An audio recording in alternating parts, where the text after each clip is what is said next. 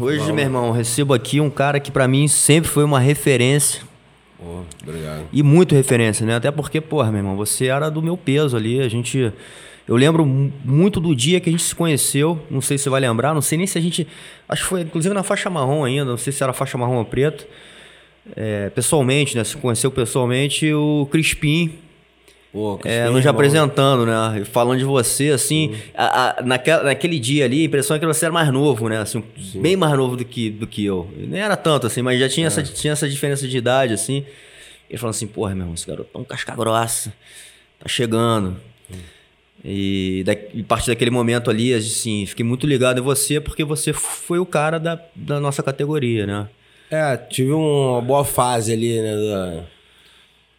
Eu tive uma boa acho que duas boas duas fases muito boas assim para mim, né, que foi na faixa azul ali, que eu ganhava, ganhei tudo ali.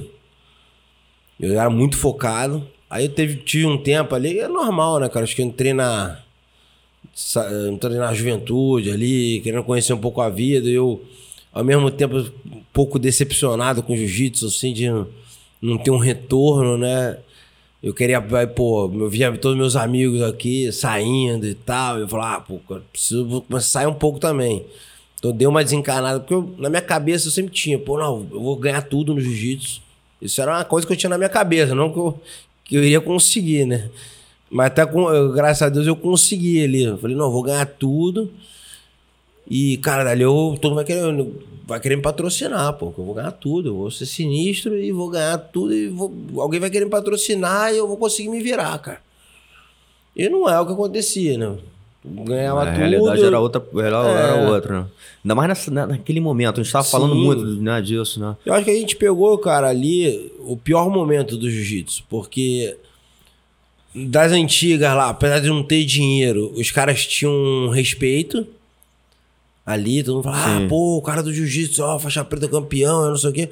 Tinha, olhavam para os caras como idolatria. E a gente pegou aquela fase que maior galera começou a treinar e arrumar briga na rua. Então a gente era os é, pit boys. Exatamente. A gente não era mais os ídolos.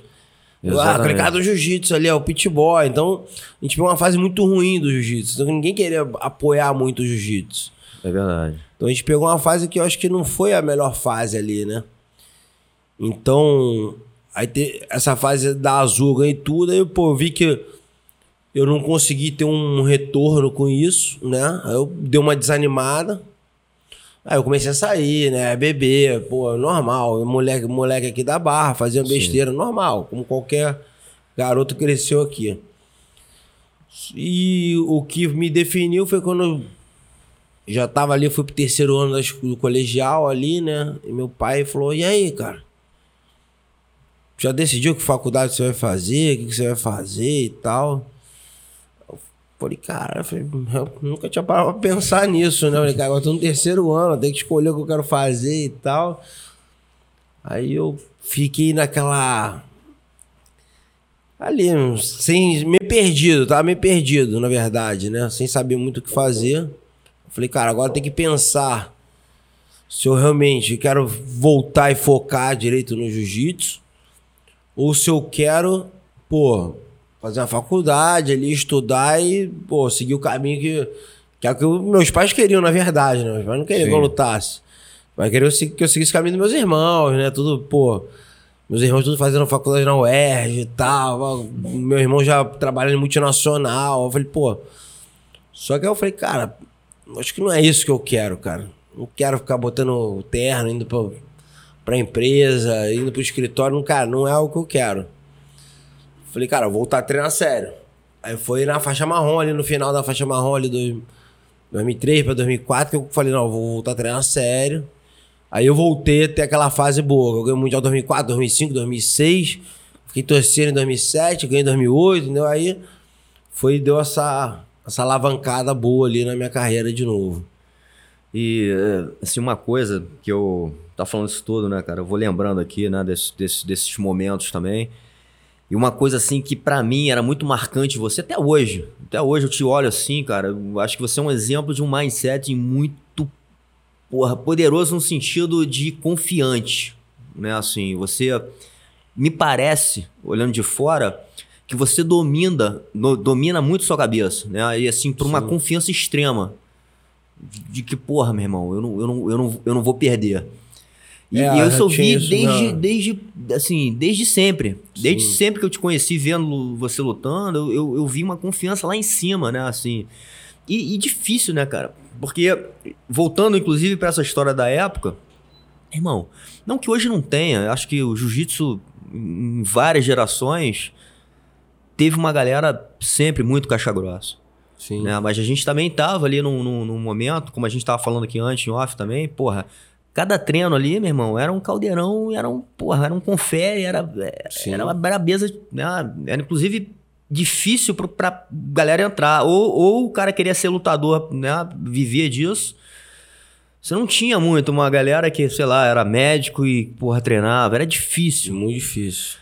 É, então, assim, a gente, a gente vivenciou ali uma época ali, nesse, nesse, nesse sei lá, anos 90 pro 2000, né? Que, porra, os, os campeonatos eram duríssimos, meu irmão. Eu Sim. me lembro assim, eu falei, porra, irmão, pra, pra eu ser campeão mundial, eu- só encarava pedreira. Sim. E, então, assim, você colocar na sua cabeça que você vai ser capaz de chegar ali, é, assim, é um feito, meu irmão, É. gigante, né? Difícil, né? Difícil colocar isso na cabeça, né? É, porque vem vários questionamentos, né? Porra, será que eu consigo? Porra, e aquele cara, será que eu consigo ganhar daquele cara? Porra, como é que eu consigo, como é que eu consigo treinar no nível que o cara treina, né? Enfim. Ah, então. é, cara, realmente, eu nunca entrei com a cabeça assim, cara, pensando que teria alguma chance de eu perder. eu falava, não, eu vou ganhar, é possível perder. Eu entrava com a cabeça assim, muito confiante, cara. Cara, eu- às vezes eu, ficava, eu até parava assim pra pensar antes do campeonato, falava, cara, ninguém vai me raspar. Impossível. Aí eu pensava, cara, ninguém vai passar minha guarda, impossível, bro. Porra, eu falava, na academia ninguém passa, brother, não vai passar. Eu treino num lugar lá que, meu irmão, que é sinistro, só que tem cara bom e ninguém passa. Então, pff, campeonato os caras vão passar, eu treino com os caras muito mais pesados, mais graduados, mais forte. Ninguém passa, brother, não vai passar. Não vai. Tem como. Então eu, eu trabalhava isso na minha cabeça ali sozinho, né? Eu ficava, não, não vai, é impossível, cara. E eu, pensava assim, a única maneira do cara que tem de me ganhar, cara, é me amarrando. Porque se o cara soltar o jogo, eu vou ganhar, mano. Porque eu treino ali com os caras que são os melhores e eu faço as coisas que os caras não treinam. Então não tem como não fazer no campeonato, né, cara? Então, ali me trazia uma confiança muito grande. E, cara, nesses períodos que eu te falei que eu, que eu levava mais a sério, eu treinava todo mundo. Então, assim, acho que com raríssimas exceções ali, assim, que eu me lembre, cara, assim, eu treinava todo mundo, cara. Eu falava, pô, então não tem como o cara me ganhar. Eu treino mais que todo mundo. Eu treino com os caras melhores, treino bem. Falei, cara, como esse cara no campeonato ali vai me ganhar? Não tem como, bro. Eu tô, me- eu tô melhor que esse cara, tô melhor estruturado, tô com uma equipe forte, treino muito duro, treino muito. Meu irmão, o cara no treino, a galera não consegue fazer as coisas comigo, então não vai, não vou perder. Eu- então, eu trabalhava isso dentro da minha mente, cara, antes do campeonato. Então, realmente, quando eu chegava lá, eu falava, cara, eu vou ganhar. Só concentrar aqui, porra, pagar. Lógico que tem alguns momentos que dá aquela incerteza, né? Sim. Ah, esse cara é muito bom também, né? Sim. Aí eu falo assim, não, cara, esse cara não treinou igual eu treinei, esse cara não treina com as mesmas pessoas que eu treino, esse cara não tem o mesmo talento que eu tenho, não, não vai me ganhar, brother, não vai, não vai. E eu falava, e o gordo também, cara, ele, eh, meu professor, né, ele sempre me passou muito essa confiança, né? Isso é legal. ele né? sempre acreditou muito em mim, às vezes até mais do que eu mesmo. Eu acreditava, mas ele também acreditava muito em mim. Então isso aí foi juntando, né? Sim, Eu ter ele no meu corner ali, acreditando muito em mim, isso também me ajudou muito. sim. Cara, eu podia lutar com quem fosse, brother. Podia ser o Roger Gracie na frente do gol e falar assim: os caras que estão lutando é duro. Mas ele não te ganha, não. Aí eu olhava pra ele, não? Eu, eu- não. E tipo assim, uma vez, cara, eu lembro assim, eu- costela quebrada, eu fui lutar com a costela. Não tava quebrada, tava cavala, tava cavalo na minha costela direto. Eu botei aquele protetor que não conseguia mal respirar. Isso no Mundial 2004, de faixa marrom. Eu fui lutar com a né? Então, esse, esse. Legal você ter falado isso, porque eu ia até comentar sobre esse Mundial. Eu lutei com ele, foi minha primeira luta. Peguei logo ele de cara. Mas eu gostava, assim, de pegar uns caras duros de cara, porque, meu irmão, pra mim, como eu não era o profissional de luta, O importante é lutar com os, com os stop. Sim. Né? E volta e meia, às vezes eu me dava bem. E aquilo ali para mim era o que, porra, me dava, inclusive, isso que a gente tava falando, né? A confiança. Pô, se eu ganhar desse cara, meu irmão, eu posso chegar né, junto de, de qualquer um. Sim. E eu lembro, pô, primeira luta, peguei o cara e falei, porra, vai ser dureza, mas vambora. Já sabia que o cara era judoca. E fiz uma luta dura com ele, ele me ganhou uma queda, enfim. Mas para mim aquilo ali significou muito porque foi uma, eu fiz uma luta dura com ele. E eu depois já fiquei no campeonato, acompanhei ele, chegou na final. Na semi, na, na semi, semi com você, comigo. exatamente. Aí, quando eu te falando que o gordo teve um, um, fator muito importante nisso. Eu tava com costela machucado, então eu não tava puxando pra guarda, que era normal. Eu puxava pra meia ali, raspava, né? Sim. E esse campeonato eu falei, não, eu vou trocar em pé. Só que eu nunca treinei judô. Exatamente, isso que eu ia falar também. Porque, é. assim, porra, te dava confiança, meu irmão, de é. você entrar no jogo é. que o cara dominava. Então, Sim. assim, a, a tua, por isso que eu falei, a tua confiança era extrema, eu via. E essa luta para mim foi marcante porque eu falei, porra, meu irmão, o Calazans é o que ele sabe fazer, o cara é judoca. É. Porra. E ele naquela época era muito. Hoje em dia ainda mais faz guarda bem, naquela época ele era muito focado no, ju, no judô ali, né? Aí eu, quando eu caí na semifinal com ele, o gordo colou do meu lado e fez assim, ó. E eu não tava conseguindo puxar pra fazer guarda direito com a da minha costela, né? Eu falou, ó, próximo cara que tu vai lutar é judoca. Eu já tinha lutado com judoca na segunda luta. Eu tinha derrubado. O cara lá da. Que era da. Lá do sul, lá, o Ocimar, chutebox e tal. Depois fui pro Vale Tudo. Era um cara duro assim também. Foi, se eu não me engano, foi a segunda luta. Aí eu caí com outro judoca, né? Logo no campeonato que eu queria jogar por cima, não queria puxar, caí com um monte de judoca. Aí o cara, o gordo colou do meu lado, eu lembro até hoje, falou, ó, esse cara é judoca, ele é judoca bom. Aí eu falei, caramba, eu deu lá. É mesmo, gordo, o cara é bom? Não, ele falou, gordo falou, ele é bom, cara, ele é um judoca bom. A família dele é todo judô e tal, ele é bom. Mas ele não te derruba, não. eu falei, porra, aí já voltou aquele. Eu falei, não? Ele, não. O cara não te derruba, não. Eu falei, ah, então ele não vai me derrubar, não. Aí o falou, não, não. Pode trocar em pé que ele não vai te derrubar, não. Aí eu lembro começou a luta, pá, eu pum, quedei ele, né? Aí eu quedei ele assim, eu falei, não, tá bom, já quedei o cara e tal. Eu falei, a costela não tá ruim pra raspar, que eu tinha que fazer torção assim. Mas pra segurar dá, né? Aí eu falei, ah, vou estar na meia aqui, seguro, e vou descansar já pra final, né? Na meia eu consigo travar bem o cara, é difícil, pô, como falei assim, ninguém conseguia passar a minha meia. Então no lugar que eu, que eu puxava ali, ficava, ah, pô, beleza, mas que eu não queira raspar, eu fico ali o cara não vai passar. Aí vou botar na meia, o Calazan, acho que ele meio que saiu no meu braço, assim. Aí, pô, já, já subi raspando, assim. Foi ele meio que tentou dar um bote, né? Eu só acompanhei Sim. o movimento, nem raspei muito. Aí ficou 4x0 pra mim. Falei, não, agora tá bom, né? Aí ele ah, brigou, ficou em pé. De novo. Aí ele foi e me deu um quedão. Aí, é, mas aquele quedão bonito, que o pé voa assim, né? Pô, isso que eu, em vez de eu levantar e falar, não, tô ganhando a luta, vou administrar, eu falei, não, agora eu vou derrubar ele. Pô, o cara me derrubou. Pô, ele saiu do. Sim. E o gordo, calma, calma. Eu falei, não. E eu, não, cara, agora tem que derrubar esse cara, tem que derrubar. Eu, bum, derrubei ele de novo.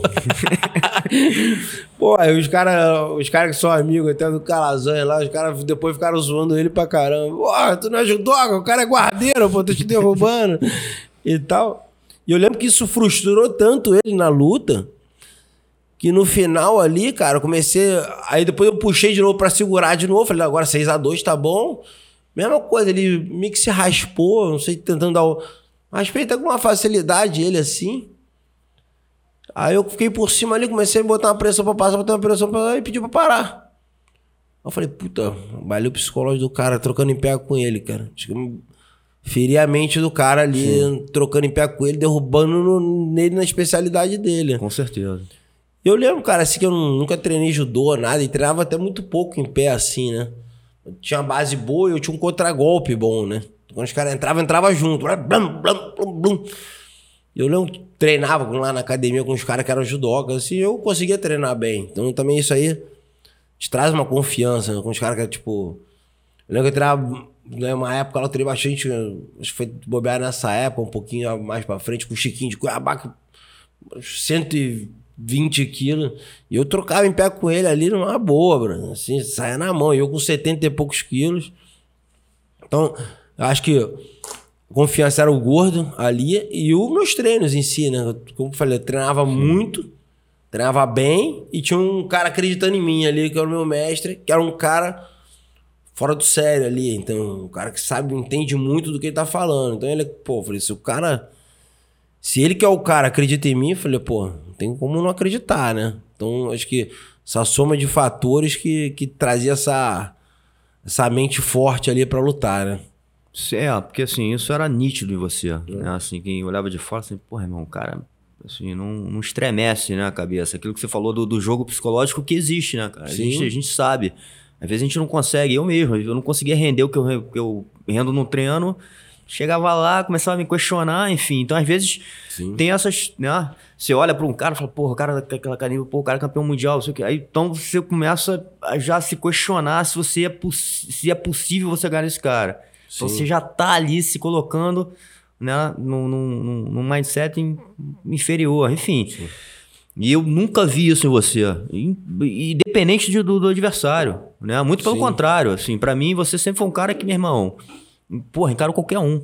É, qualquer mas um, era isso. Independente do peso, ah. qualquer um, assim, né? É, eu vi muito ah. isso. E outra coisa que eu, eu, lembro também, assim, até o gordo, às vezes até rindo, assim, de você, é, era a disposição, né, meu irmão? Assim, tu Sim. partia pra, porra... É, ah, vida ou morte. meu irmão. Então, até talvez nessa luta com, com o Calazans, você botando ele pra baixo, meu irmão, porra, guerra total, né? Muita disposição. Sim. Assim, porra, irmão, de onde que esse maluco tira esse gás todo, né? Porque a gente sabe também que, porra, cansa pra caralho, Sim. né? A, a, a, luta, né? Assim, o, o jiu-jitsu em si é um exercício que você tá trabalhando tudo, né? Sim. E, Pô, explosão, cansa, né, isometria, tudo junto ali, né? Porra, e às vezes, assim, até na nossa categoria também, a gente tá numa categoria ali média, né? Assim, que média no sentido seguinte, meu irmão, já tem nego forte Sim. Já é, né, não é aquela, não é só velocidade, é, é, os dois, né? É velocidade com força. Então, porra. E normalmente era a categoria que mais tinha luta, né? Luta pra caralho. É. É, enfim, então tinha essa coisa da disposição também que eu não sei de onde tirava, assim, porque eu falava, porra, irmão, esse cara. Assim, é, era duas coisas assim que para mim. Quando eu olhava pra você, eu falava assim, porra, esse cara tem isso muito bem. Assim, além né, do, do, do, uhum. do nível da galera, que era mindset muito forte, e eu acho que isso é importante porra, pra vida. Né? Talvez você tenha usado isso, né? esse, esse teu mindset para várias outras coisas na sua vida. A gente pode falar Sim. disso daqui a pouco. E essa disposição, que talvez venha até com uma determinação, que eu acho que é um outro pilar assim do jiu-jitsu muito importante, né? Assim, que eu acho que a gente acaba, quem treina, acaba absorvendo isso de alguma maneira. Sim. Né? Então, aquele negócio que que eu tava te falando, a gente pegou o jiu-jitsu numa época muito ruim. Então, pô, que negócio, tu é atleta, pô, tu é lutador de jiu-jitsu, pô, sou atleta de jiu-jitsu, ah, tu é vagabundo, né, mano? Então, cara, eu, dentro do, do que eu escolhi, e eu lembro, cara, disso até hoje, eu, quando eu desanimei do jiu-jitsu, que eu quis parar mesmo de treinar ali e tal, meu pai pô, falava, ah, meu, essa porra é, é pra tu treinar pra fazer exercício, não é pra, pra tu querer viver disso e tal. E minha, pô, então eu tinha aquela cobrança dentro de casa, né? Então, pô, na pressão dentro de casa. Então, cara, eu acho que essa disposição era muito uma, na verdade, também, lógico, além da vontade que eu tinha de ganhar ali, era uma, uma maneira que eu tinha de que eu queria me provar entendeu? Para todo mundo falar, não, eu sou capaz, eu vou conseguir, eu vou Legal. conseguir vencer dentro do, do jiu-jitsu, cara, o que eu estão falando que eu não vou conseguir, né? Então, Sim. e eu ficava com aquela, pô, eu falava, não, cara, por isso que eu falava, eu queria treinar mais que todo mundo, eu queria, meu irmão, cada, e aquele negócio da luta, assim, uma guerra, meu treino, todo meu treino era uma guerra. Eu comecei a treinar no gordo, eu era a única criança, entendeu? Que treinava com os adultos. Então, cara, acostumei já a ficar na situação ruim desde sempre. Entrava lá, só tomava maço. E, meu irmão, e sempre com muita vontade, meu irmão. Os caras até falam, pô, esse moleque mesmo é muito chato treinar, muito forte pra criança, não sei o que e tal. E já aprendi que eu, eu, esse negócio de fazer meia, eu falo. Sim. Ah, faz meia porque é um do gordo. Não, eu falo, eu faço meia por sobrevivência. Os caras pegavam minha perna, afundar, a única coisa que eu conseguia fazer era prender a perna do cara e ficava ali. Sim. E dali eu amasso, amasso, amasso, amasso, até uma hora que eu. E eu não desistia nunca, bro. Nunca, nunca. Eu falava, não vai passar minha guarda, não vai. Podia treinar com quem fosse, bicho. Eu falava, não vai passar, brother. E eu, ah, cara, vou querer pra cima. E, pô, dali de tanto amasso que eu tomei, uma hora eu comecei a conseguir ficar confortável no amasso. E dali eu falei, puta, agora eu comecei a raspar. Então, cara, eu fui dando aquela crescida em cima daquilo ali. E tomar amasso todo dia ali, e conseguir persistir em cima disso, me trouxe essa, muita força, assim, em cima disso, né? E eu acho que juntando com essa necessidade que eu tinha de provar que eu ia vencer com jiu-jitsu, isso aí me ajudou muito, cara. Eu queria tanto todo provar para meus pais que eu ia vencer através do jiu-jitsu, cara, que o jiu-jitsu ia me levar em algum lugar e tal. Legal. Então essa essa necessidade que eu tinha de provar para meus pais, para minha família, eu falo, cara, eu vou vencer com a parada que eu gosto de fazer. E eu lembro até hoje, nesse momento que eu tava querendo meio que parar com o jiu-jitsu, que eu tava, pô, desistindo, que eu fiquei meio desanimado, que eu não via um retorno, mesmo você conseguindo ganhar tudo, eu falei, eu falei cara, eu vou parar com isso. Aí eu lembro que meu irmão, cara, um dos meus irmãos chegou para mim, pô, é, meu pai quer o melhor para você, cara. Mas ele não sabe o que, que você quer, ele não sabe a força que você tem aí dentro. Então ele falou, cara, vai, mas vai para ser o melhor. Para com essa porra de ficar saindo, zoando aí, bebendo. Ele falou, e volta a treinar sério pra tu ser o melhor. Ele falou, cara, e se for pra ficar de putaria, é melhor parar mesmo. Ele falou, cara, treina sério e vira o melhor dessa porra, que aí tu vai ser reconhecido. Então, e essa conversa com meu irmão foi tipo, cara, foi uma virada de chave ali também. Eu falei, porra, mano, tem razão. Porra, não dá pra ficar aqui achando que a vida é Barra da Tijuca aqui, playboysagem. Pô, vou voltar a treinar e, cara, eu quero viver dessa porra. Eu tenho que ser o melhor. Pra poder viver bem disso aí, eu tenho que ser o melhor. Então eu treinava muito em busca de me provar e querer ser o melhor, entendeu? Sim. Então isso aí me dava muito essa, essa garra de ter que. Não, cara, eu vou provar para meus pais que eu vou chegar, que eu vou conseguir, que eu vou ser o melhor. Isso aí me trouxe muita força, cara. Esse negócio de. O pessoal te desmerecer mesmo, né, cara? De falar, Sim. pô, esse cara tá lutado, quer lutar jiu-jitsu, tá de sacanagem. Isso aí realmente foi uma coisa que mudou o meu mindset ali de querer vencer, cara. De ter essa garra ali, de provar para todo mundo que eu ia chegar, que eu ia conseguir, que eu conseguia ganhar dos caras grandes. Eu...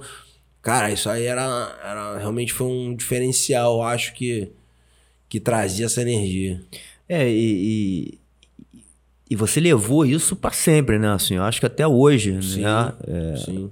e talvez para outros cantos da sua vida, de repente como pai, né, passando educação para seus filhos, né, é, nos, seus, nos seus relacionamentos, enfim, é, hoje como empresário, o teu negócio, então assim, todo, toda essa cabeça, né, todo esse mindset que a gente está falando é importante talvez para a vida, né, assim, de você confiar muito em você, de ter essa determinação de, porra, passar pelos momentos difíceis e falar, não, meu irmão, eu vou fazer, né? Porque eu, eu, eu, eu sei da minha capacidade de, de, de conseguir chegar lá. Enfim. Então, assim, porque, de novo, muitas vezes é difícil, né, cara? Assim, muitas vezes a gente, de certa forma, a vida, alguma situação, nos coloca pra baixo, a gente, porra, a gente começa a se questionar e fala assim, porra, será que, porra, eu sou capaz mesmo disso, né? Então, assim, por isso que essa chave que a gente liga na nossa cabeça e manter ela, que é o mais difícil, porque, porra, deve ter acontecido, quer dizer, aconteceu na sua carreira algumas derrotas. né? E como é que, Lógico, e como é que você entende? Porque é, era outra coisa que eu também vi em você, assim, porra, você. Não que você não aceitava, não, não, não aceitar de não aceitar, mas de, aceit, de, de não aceitar e falar, não, meu irmão, eu vou voltar e vou ganhar. Sim. Né? Tipo assim, porra, eu consigo ganhar esse cara. Sim. Né? Tipo assim, porra, o cara é muito melhor do que eu, beleza, acabou. E tinha isso mesmo, quando eu perdia pro cara, eu falava, meu, tem que lutar com esse cara de novo, tem que lutar com esse cara de novo, tem que lutar com esse cara de novo. O que esse cara se inscreveu, eu quero lutar, meu irmão, porque ficava, ficava assim nervoso mesmo que eu queria. Eu falava, não, eu não posso perder, brother. Eu tenho... E muito nesse negócio da cabeça, eu tenho que ser o melhor, eu tenho que ser o melhor. E, cara, porque assim, eu não. Não, tenho, não tinha apoio da minha família, assim. Não, pô, meu pai, eu amo, meu pai é um cara sensacional, assim, não é falando mal. Ele sim. só queria o melhor para mim. Ele, sim, e, sim. ele achava que o jiu-jitsu não era, né? Sim. Mas ele é um cara sensacional, assim. Eu sou fã número um do meu pai, cara. Mas, assim, né, nessa parte de apoiar no esporte, realmente ele. Ele achava que ele não era o melhor para mim, entendeu? Normal. De repente, eu, eu com a minha filha, hoje em dia, eu faria a mesma coisa. Com minhas filhas, né? Eu faria a mesma coisa. E, cara, realmente, isso aí que você falou, levar a garra, tu leva, cara. E agora a pandemia, a gente tomando porrada, meu irmão, Exatamente. não, não vou desistir, vamos continuar, vamos brigar. Pô, eu tava lá no imóvel, briguei com o cara do imóvel, o cara, pô, sai. Pô, montei uma academia melhor ainda. No meio, no meio da pandemia, todo mundo, pô, São Paulo a gente em um ano ficou seis meses fechado. Como é que Entendeu? foi esse negócio? Porque assim, cara, eu. A gente, você sabe, né? A gente até falou aqui um pouquinho antes. Eu não, eu não vivo exclusivamente do jiu-jitsu, né? Sim. E, porra, mas quem vive de uma academia, né? E, e, que, porra, na tua academia é academia grande, né? assim, porra, Sim. estruturada, meu irmão. Se fecha, porra, um, um tempo, e, e, é uma coisa que depende do, com, totalmente do contato físico. Como é, porra, como é que é passar por isso, né, meu? Porque Aí... assim, a gente, a gente viveu isso de uma forma, cara. Assim, pra gente foi um caos total, né? Porque não tinha o que fazer, né? Nem, nem online, a gente também falou Sim. um pouquinho disso antes aqui, porra, dá pra você ensinar muito, porque você precisa, de novo, do contato. Eu acho que a Lógico. conexão que a gente tem é foda. Se não tiver, é difícil, né? Cara, foi, de, foi difícil e não só foi como tá sendo ainda, né? Ainda mais na região que eu tô ali, em São Paulo, cara, porque ali é uma região empresarial, né? As é. empresas do home, home office. Então, cara, então, cara, foi muito sofrido eu perdi um número muito expressivo de alunos. Então imagina, em um ano tu ficar seis meses fechado e seis meses tu cabelando, né? Porque a galera todo mundo com medo, a mulher não queria, porque o filho tem asma, o filho, a mulher não sei o quê, a, a sogra mora junto. Então, cara, Sim. você tem que entender o motivo dos alunos também, de não estar tá indo. Lógico. Os caras também, às vezes, estão passando por algum problema, não podem mais pagar academia. Sim. Compreensível é, também. É um, é um efeito dominó, né, meu irmão? Sim. Vai pegando todo mundo, vai afetando todo mundo. Exatamente. Então você tem que entender Dali, pô, você vai tentando reduzir os custos, né? Mas eu continuei pagando todos os funcionários. Eu tinha 21 funcionários na minha academia, cara. Continuei pagando todo mundo. Hoje em dia eu reduzi. Passando pandemia, os caras foram se arrumando, se ajustando, assim. Eu dei uma reduzida boa. E, cara, quando eu achei que eu montei a academia nova, que o negócio começou a andar, cara, os professores da manhã saíram, levaram um monte de aluno. Cara, então assim, foi uma academia do lado, cara, então assim, aquele negócio, né? Porrada em cima de porrada e, e, e eu acho que o, o legal é isso. A gente que vem do jiu-jitsu, a gente está acostumado. Você fala, ah, você já teve derrotas muitas. Sim. E não só no jiu-jitsu, como na vida também, bro. Então o que acontece? A, pô, e eu falava pros caras, meu irmão, a gente tá tomando um amasso. Sim. Tá tomando um amasso. Vamos segurar isso aqui e pegar o final, brother. Vamos finalizar o cara. Então vamos aguentar, brother. Aguenta o amasso aqui que a gente tá tomando, que a vida inteira foi assim. Eu entrei na, como eu falei, entrei na academia, eu era a única criança, eu tinha 50 quilos. Então só tomava amasso. Falei, tô acostumado já a tomar esse amasso. Foi lá na, na, no jiu-jitsu, agora na vida. Pô, e eu passei por uma fase mais difícil ainda, cara eu vi num, tô vindo uma sequência de porrada bem grande, assim, né? Porque eu, eu quase perdi minha filha mais velha em 2019. Que foi um negócio que mexeu muito comigo. Cara, mexe até um pouco até hoje, assim. Minha filha ficou mal, assim, com pouca chance de vida. Caramba. Então, cara, aquilo ali já tinha sido uma porrada gigante. E quando eu voltei a dar aula, cara, não, não tava bem comigo, sim, tava num momento muito difícil. Tu dava aula que tinha que dar, não tinha opção. Eu tinha que ir pra academia. Mas minha vontade era ficar o dia inteiro dentro da, da, da cama ali, debaixo do cobertor. Não tinha vontade de sair de casa pra nada. Então aquilo ali foi um negócio que foi, pra mim, bem pior que a pandemia. Então quando eu saí daquilo ali, cara, e pô, quando eu tava começando a sair daquilo ali, veio pandemia. Aí, puta, meu pai quase morreu. Aí minha, minha mulher teve uma AVC. Eu falei, caralho, mano. Porra. Aí mas eu falo, aquele negócio, é a resiliência que o jiu-jitsu traz pra gente, cara, que, que a gente tem que falar, não, cara, vamos suportar. Uma hora vai virar.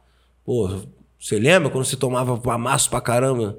Dos caras todos na academia, todo mundo ia lá te amassava. Tu resistiu e continuou. Aqui é a mesma coisa, tô sendo amassado, bro, por todo mundo. Mas, é, o vir... foda aí, ó. Mas eu vou virar essa luta, bicho. A minha cabeça é 100% focada nisso. Tô tomando um amasso, tô apanhando, mas eu vou virar. Eu vou virar a luta, tenho certeza. Bro. E o que eu falo assim na minha academia, os, os funcionários, todo mundo falando, bicho, vocês podem falar o que vocês quiserem. Ninguém trabalha mais que eu nessa porra. Mas então, assim, meu irmão, eu tô aqui. eu sou o general que vou na frente, irmão. Não vou atrás da tropa. Eu vou na frente. Chego na academia às 7 horas da manhã, 6 horas da manhã às vezes, e fico até 9 e meia da noite. Da hora que abre, da hora que fecha, irmão. Então, assim, ninguém trabalha mais que eu. Ninguém, meu irmão, tá tomando mais porrada que eu. Vocês vão reclamar? Não tem motivo, irmão. Vocês estão recebendo o salário de vocês, vocês estão ganhando. Quem tá se ferrando, ele que se ferrou esse período fui eu.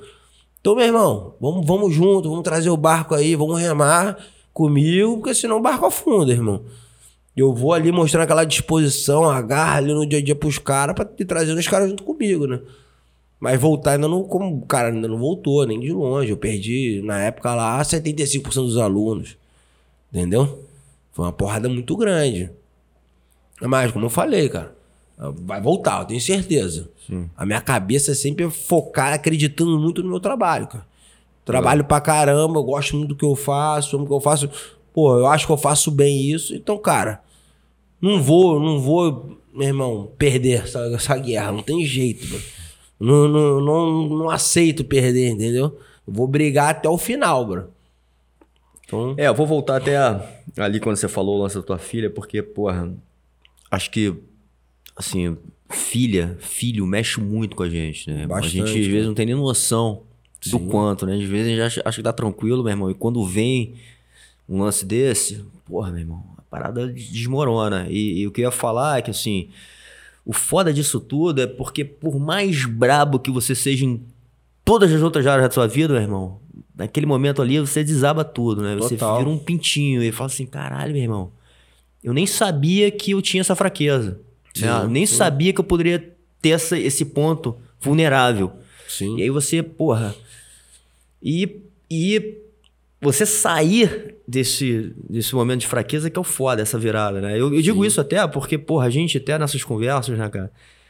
A gente. Eu tenho, assim, recebido algumas mensagens de pessoas que, às vezes, durante, até muito durante a pandemia, tiveram algum tipo de, de decaída, né? Assim, de, de cabeça mesmo. Sim. E ficaram mal. E às vezes até essa nossa conversa, né, cara, ajuda, porque a gente vê pessoas, isso que eu acho impressionante, né, meu irmão? Porque todo mundo olha pro Celcinho e fala assim, porra, irmão, esse cara aí nunca viu, né? Nunca sofreu uma, uma, um lance na vida, né? Por isso que, porra, o cara tem essa força interior e tudo mais. Não, meu irmão. Não. Já passou por, por, uma depressão, talvez, ou um momento Com difícil. Certeza, e que, que nego não viu, né? Mas Sim. que você, de alguma forma, meu irmão, usou algumas ferramentas aqui no caso que a gente fala, e isso que eu acho foda do jiu-jitsu, né? São essas ferramentas que ele nos dá, essa arte maravilhosa nos dá para a vida. Sim. Né? Da gente entender, inclusive, a hora da humildade, né? Da gente olhar para dentro, nos reconhecer e buscar força Sim. para recom recomeçar, enfim. É, realmente pouca gente sabe da, da minha história real, assim, né? Fui criado na barra aqui, pô, graças a Deus tive uma vida boa, família de classe média, mas meu pai quebrou. Então, assim, cara, quando eu era adolescente ali, início da adolescência, meu pai quebrou, quebrou total. Então, puta, infeliz, eu não, não, vou reclamar nunca, nunca faltou nada de comida, essas coisas em casa, mas a gente teve que ter um. E, e para quem tá acostumado a ter, é muito pior você deixar de ter para um cara que nunca teve, né? Exatamente. Você não tá acostumado com aquela situação, é. de repente muda. Então, assim, minha vida não é bem diferente do que a maioria das pessoas pensam. Eu passei, pô, a minha juventude foi uma juventude. Assim, meu pai tinha cinco filhos. Então imagina assim, pô, tinha uma situação boa com cinco filhos e do nada quebrou, então a gente teve que, pô, entender a situação e mudar de vida ali naquele momento. Para mim isso sempre foi, eu sempre levei numa boa assim, apesar de ter algum momento da tua vida e falar, pô, todo mundo ganhou um presente, eu não ganhei e tal. Pô, mas é normal, tô, aqui, tem que entender, bicho, a situação. É, de certa forma, tem um benefício disso também. Sim, né? sim. Isso, isso também te faz é, entender certas coisas, né? E, e, e isso foi muito bom para mim, eu acho, num, num, sentido. Eu aprendi desde muito novo a me virar. Irmão, trabalhava nos campeonatos, você sabe, sim, ali, sim. puta. Irmão, ia dar aula lá no Zé Beleza, dava aula no Gordo, ajudava, puta, precisava de sparring pra dar aula particular, eu ficava. Irmão, tivesse que carregar a obra, se tivesse que, pô, já vem de espetinho, de churrasco na favela ali, ninguém sabe dessas paradas assim. Foi as paradas que eu tive que passar ali pro, pra chegar onde eu cheguei ali, né, bro? Saí de casa com 20 anos de idade, fui morar na Costa Rica, dei aula lá, assim que eu tinha acabado de pegar a faixa preta, voltei, porque eu queria ser campeão mundial na faixa preta, então voltei para voltar a treinar e ser campeão.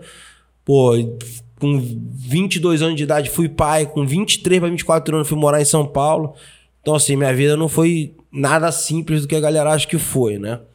Foi bem diferente eu saí de casa com 20 anos de idade, não foi que meu pai me pagando, não. Eu saí de casa com duas malas, uma de kimono uma de roupa. E pra falar que meu pai não me deu nada, me deu 200 dólares. Falou, cara, toma aí pra você não. Pelo menos se tiver que comprar alguma coisa pra comer, você tem. e foi isso, bro. Então, eu, a vida que a galera acha que eu tenho, eu não tive, brother. Assim, infelizmente ou felizmente, né? Sim, sim. Isso me fez ficar, é, ficar forte ali para aguentar as porras da vida. Realmente, essa parada da minha filha Realmente foi uma porrada que eu, eu demorei para conseguir reagir, voltar. Minha mulher até ficava. Minha mulher ficou também, né? Normal, mãe. E ela falava, pô, você tem que buscar ajuda, você tem que buscar tratamento e tal. E eu falava, não, não, eu vou treinar. Minha mulher, não, mas tu vai treinar, você tá louco, você toma remédio, bro. Eu falo, não, eu vou treinar, vou treinar. E não tava, não tava dando resultado, não tava virando, não conseguia botar minha cabeça no lugar. Até aluno meu que é mais próximo, assim, amigo meu, falou, cara, tua aula tá uma merda. Eu falei, porra, tua aula é sensacional, mas, porra, teu jiu-jitsu é. Tem que falar, mano. Tá uma Sim. merda. Eu falei, cara, o Foca, esse cara é um. Se bobear, você conhece, é um do raio antigo lá, sim, o Foca, lutava é. os campeonatos. Falou, pô, tua aula tá uma merda, que tá chata pra caramba. Eu falei, foca. Não sei nem... Foda que essa porra vai te derrubando mais ainda, né? Sim. Já tá fudido aí, meu irmão. É. Eu, eu, sei que e a gente quer, justamente com o amigo, nos, nos falha a verdade, Sim, né? lógico. passando a mão na nossa cabeça. Agora, Sim. porra, isso te afunda mais ainda. Tu fala assim, caralho, meu irmão, nem isso eu consigo mais, né? Aí eu... Aí eu falei, cara, mas eu vou sair dessa porra, né, cara? Eu vou sair. Eu falei, foca, mas eu não tô conseguindo ficar bem nem comigo mesmo. Todo, todo dia pra eu vir pra academia tá sendo uma luta. E na graduação lá da academia, de final do ano, lá uma festa que eu faço, eu pedi desculpa pros alunos. Falei, cara, eu queria pedir desculpa. Realmente eu não tô num momento bom na minha vida, tô passando por um momento difícil e, cara, realmente eu acho que eu não. Não tô oferecendo o serviço que eu oferecia antes, eu, mas eu vou buscar melhorar. Tô tentando aqui, Legal. tô brigando comigo mesmo. Eu pedi desculpa para os alunos ali, os caras entenderam também a minha situação ali no, naquele momento. E quando virou o ano ali, eu falei, cara, já sei que eu, minha, e minha mulher, pô, vai procurar um médico, vai procurar um médico, vai precisa tomar remédio, você precisa.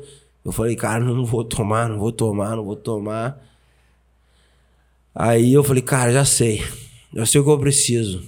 Vou lutar. Eu já liguei pro, pro Hollis lá, o Hollis Grace. Falei, Hollis, ele tava na época fazendo aquele caçai. Bicho, me arruma uma luta, pelo amor de Deus. Ele falou, pô, como assim, bicho? Falei, cara, preciso lutar. Pelo amor de Deus, me arruma uma luta, cara. Ele, mas pô, o que aconteceu? Eu falei, cara, me arruma uma luta, preciso foi lutar. Foi naquela época? Foi, aí, não, aí, o negócio da minha filha foi em... Foi 2018, eu acho. 2018. Não, fez três anos. É, 2019, é, foi naquela época, bro. Foi naquela época. Eu falei, pô, preciso lutar, bro. Bota pra lutar, bota pra lutar. Dali eu já consegui emendar. Eu falei, eu também eu pedi pro cara do ADCC, eu falei, ô, me convida aí, pelo amor de Deus, eu preciso lutar. Preciso lutar. Que ao lutar é uma parada que, pra mim, cara, ela mexe muito comigo, né? Não, e eu... aquela, não sei se você está referindo exatamente naquela, naquela luta ali, meu irmão. Você chocou ali o mundo, porque foi, foi aquela da, não, da foi A, não, foi, essa daí foi 2017, foi an, ah. antes. Essa aí já foi 2019. Quando eu lutei com o Wagner Rocha Ah. lá. E quando eu lutei, depois eu fui pro ADCC e tal. Aí eu fui até num médico, mas um médico endócrino, não foi nada. Eu fui fazer o exame, isso tipo duas semanas antes do ADCC. E o cara falou assim, cara, eu já tinha. Eu ia lá, um- cada um ano, dois anos eu ia lá nesse médico. Ele falou: aconteceu uma coisa com você, cara? Eu falei, "Ah, mas por quê? Eu tava bem, né? Eu ia lutar, você tava sarado, assim, tava bem. Fisicamente, tu olhava pra mim, tava bem. Mas a cabeça não tava, né? Ainda. Aí o cara falou, pô, aconteceu alguma coisa e tal. Aí eu falei, pô, mas por quê? Ele falou, cara, tá tudo desregulado aqui, desconectado. Pô, tua testosterona tá 100, tua testosterona sempre foi alta. Aconteceu alguma coisa, cara. Eu ah, passei por um problema aí com a minha filha e tal. Aí ele, ah, certeza é isso. Falou, teus neurotransmissores estão todos zoados, tá todo zoado. Tanto que eu não vou ficar falando, porque eu perdi, né? Então, pô, aí tu ficar falando, dando desculpa é feio, mas, cara, eu me machuquei no ADCC pulando, aquecendo, dando pulinho assim, aquecendo. Meu joelho, ploc! Tanto quando eu voltei pro Brasil, eu operei meu joelho, em 2019 ali, entendeu? E, mas foi um negócio que, que me ajudou a sair dali, da, daquela depressão que eu tava, entendeu? Naquele momento de. E, cara, e graças a Deus minha filha sobreviveu e tá bem, e não teve bom. sequela nenhuma, né, cara? E mesmo assim foi uma porrada muito grande, porque ficar 18 dias no hospital escutando, puta, eu acho que não vai dar, não vai dar, eu acho que não vai dar, eu acho que não vai dar. A gente tá tentando, os médicos vindo emocionados, falar com a gente, a gente tá tentando, mas tá difícil. Porra, caralho, nossa, o médico tá emocionado com ele cheio de lágrimas, fudeu, né, Bruno? Não. Qual é a idade dela? Agora tá com 15, né? Agora tinha 12. Puta. Então eu falei, cara. Falei, cara, se o médico, a diretora do hospital ali, da emergência, tá vindo emocionada, que o negócio tá feio, né? Aí eu. Até com a gente. Minha família, ali, a gente contratou um, um médico pra ficar assessorando a gente ali também, acompanhando. E o médico falou, cara, tu quer que. Tu quer a verdade mesmo? Pô, quero. Tô aqui pra passar um na minha cabeça e falou: tua filha tem muito pouca chance de vida e tal. Então aquilo ali, cara, vai, vai te derrubando, né, cara? A situação dela é muito delicada. Porra, ela tá indo pra, já pro último estágio do tratamento, assim, não tá, não tá re- reagindo. Então aquela porra ali, bicho, foi 18 dias que eu fiquei igual indigente ali. Minha mulher no hospital, a gente virou indigente, mano. Dormindo. Até, pô, as enfermeiras brigavam comigo. Eu dormia no chão. Deitava no chão e tal. Mulher, pô, você tá louco, deitando no chão de UTI, cara. Eu falei, ah, Bruno, situação que eu tô aqui, minha. Pô, qualquer coisa tá bom, Bruno. 18 dias ali sem dormir, eu só tinha uma poltrona, não tem, não, tinha, não tem cama, não tem nada. UTI, né, Bruno? Então, pô, só tinha uma, uma poltrona pra mim e pra minha mulher. Tanto que os caras deixaram. Normalmente o só fica uma pessoa, né? E eles deixaram ficar eu e minha mulher porque eles achavam que ela não ia sobreviver, né?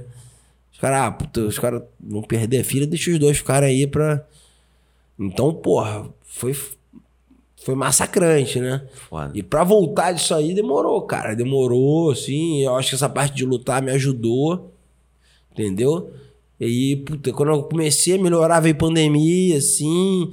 Aí no primeiro ano de pandemia, meu pai também, pô, pegou Covid, quase morreu, ficou 40 dias no UTI também, 10 entubado e tal. Mas é, querendo ou não, o pai é uma coisa mais natural, Sim, né? Lógico que, exatamente. pô, a gente tem o amor gigante pelos nossos pais, mas é uma coisa mais natural. Você tá esperando que isso um dia vai acontecer. É. Filho você nunca tá, né, bicho? Não. E, e ali você começa a entender, porque a gente acha muito que a gente tem o controle da nossa vida, né, bicho? A gente acha, pô, não, eu faço, eu vou fazer, daqui a uns anos eu vou. tô programando. E a gente vê que não tem, bicho. Essa porra é Deus. Se Deus achar que não é pra acontecer, não vai acontecer.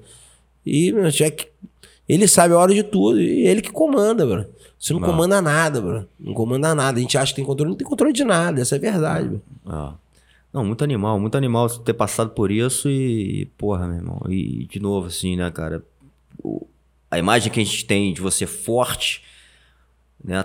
Com certeza você, você continua muito forte por dentro, assim, pra passar por isso, mas, porra, é, é uma coisa, como você falou, meu irmão, fora do teu controle. Te joga no chão E aí que você tem que ser mais. Aí, meu irmão, é, é a brabeza maior da vida mesmo. É mais do que qualquer luta que você tenha feito, enfim. É, é, ali é um momento talvez mais difícil da vida. E que, de certa forma, porque, porra, é, é aquilo, não é nem sua filha, é sua mulher também que você tem que cuidar, é suas outras filhas que estão ali também, enfim, é. É, um, é uma administração, meu irmão, geral do. do que, Sim. É, que é uma. Né, assim, é, é muito difícil. Teve hora que eu caía, aí eu ficava mal, a hora que minha mulher caía, eu tinha que ficar forte. Exatamente. Então a gente. Minha mulher também é forte pra caramba, assim, né? E, cara, a gente ficava revezando ali, né? Uma hora. Falei, ó, os dois não podem ficar mal ao mesmo tempo. Uma hora você, outra sou eu. Se um cai, o outro tem que levantar, mano. Sim.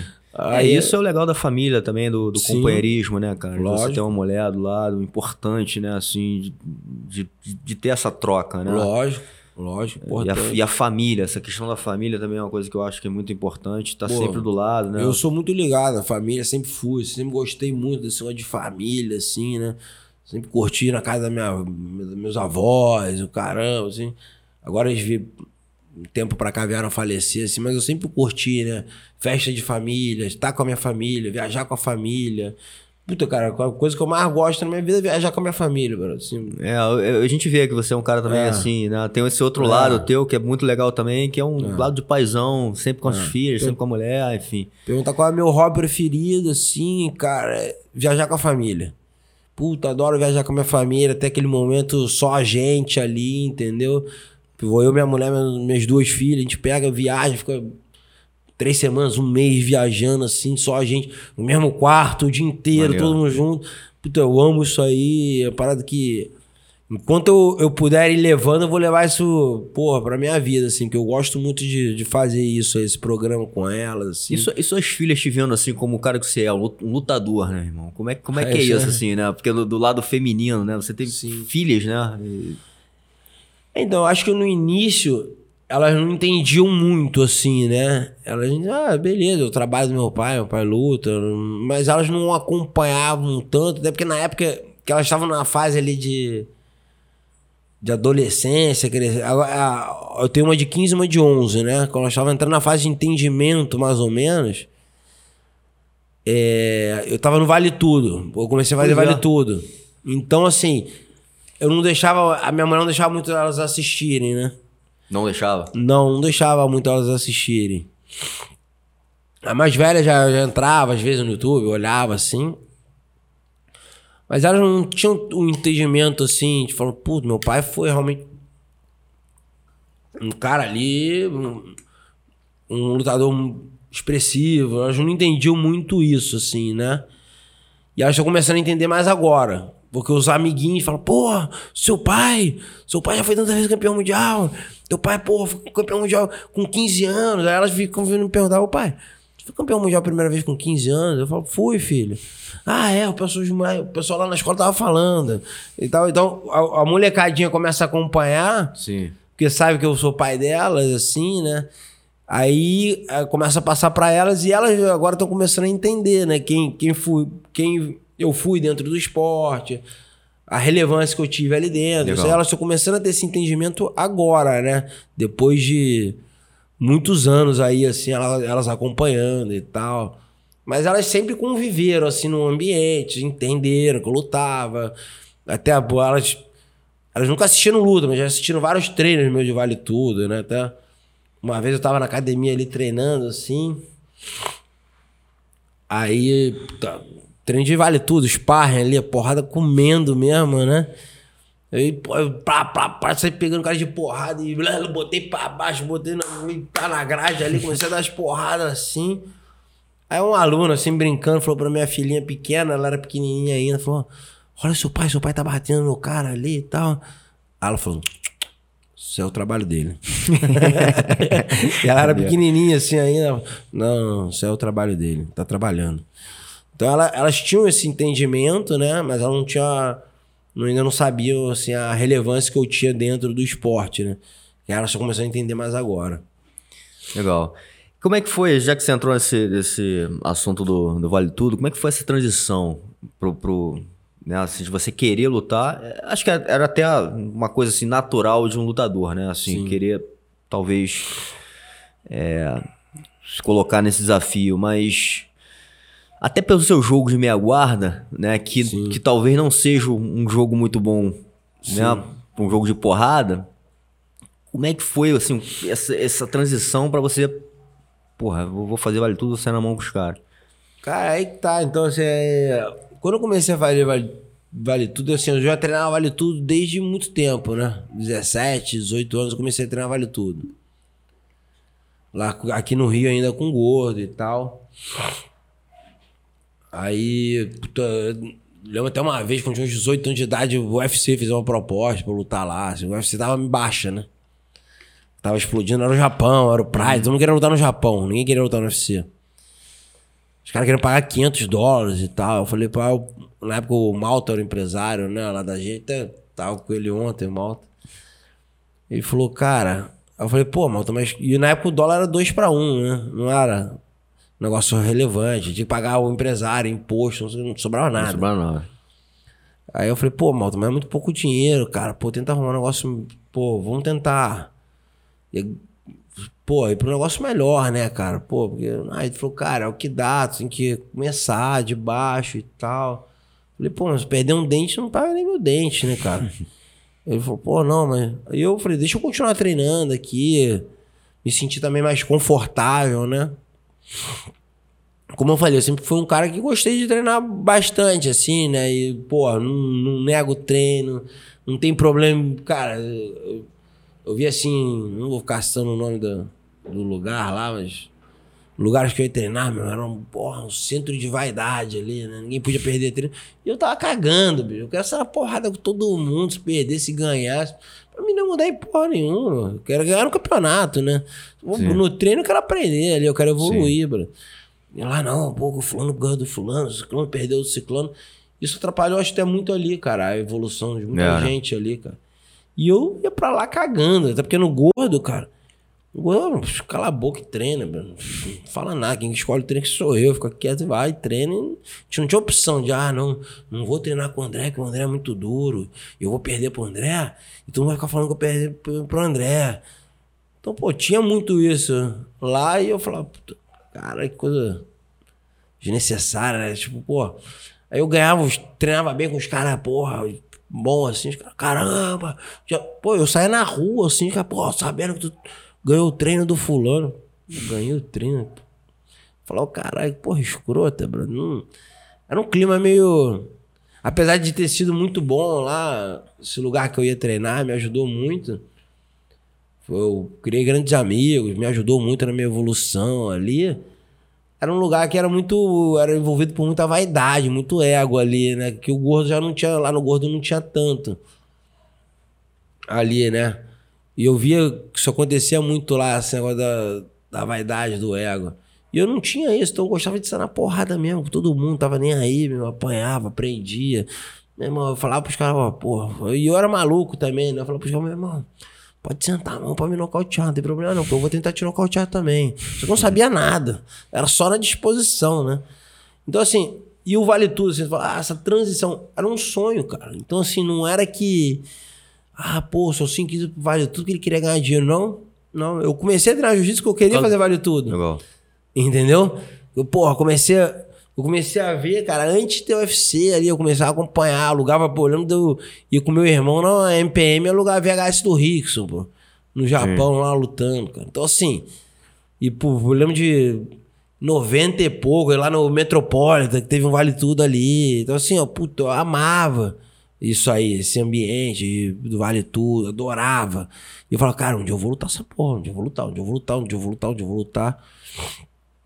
Aí eu, pô, via, aí quando a gente começou a ver a galera do jiu-jitsu ganhando, falei, pô, começa a treinar jiu-jitsu. Eu quero ganhar no Vale Tudo, eu quero lutar Vale Tudo, eu quero ganhar, vou começar a treinar jiu-jitsu. Então, porque os caras do Vale do Jiu-Jitsu ganham, né? Sim. Foi por isso que eu, foi um de grande motivo que eu comecei a treinar vale, é, jiu-jitsu na época. E, cara, ali o. Só que, cara, aí eu. Aí voltando lá do Malta, ali ele falou, cara, tu tem que ser campeão de jiu-jitsu, então, pô. Vira campeão mundial de jiu-jitsu faixa preta aí, que eu te arrumo uma luta melhor. Naquela época tinha ainda, ainda tinha isso, né? Sim. O cara que era campeão de mundial de jiu-jitsu, os caras conseguiam colocar os caras no UFC é, pra lutar é. ali e tal. Falei, ah, então vou fazer isso, eu vou ser campeão mundial de jiu-jitsu faixa preta. eu volto a treinar e tu- vale tudo, né? Aí, cara, isso aqui, pô, minha carreira no jiu-jitsu foi indo bem, eu acabei focando mais ali. Eu até cheguei a voltar a treinar, vale tudo ali, com o gordo. Cheguei a treinar ali com o gordo, na, na época lá da, da equipe dele e tal. Só que, cara, eu não conseguia engrenar. Eu começava a treinar, ah, pô, vai ter o campeonato de jiu-jitsu. Aí eu parava e ficava treinando jiu-jitsu. Então eu nunca consegui engrenar muito tempo assim no, num treino muito, muito tempo forte de vale tudo. Eu sempre interrompia pra treinar para lutar jiu-jitsu. Era onde eu, eu tava ali me dando bem, né? Sim. E tinha melhores propostas na época pra lutar e tal. Aí, cara, quando eu fui pra São Paulo lá, tocar a academia do Raia, tinha um moleque do Vale Tudo lá, o Serginho, e ficava treinando às vezes eu e ele.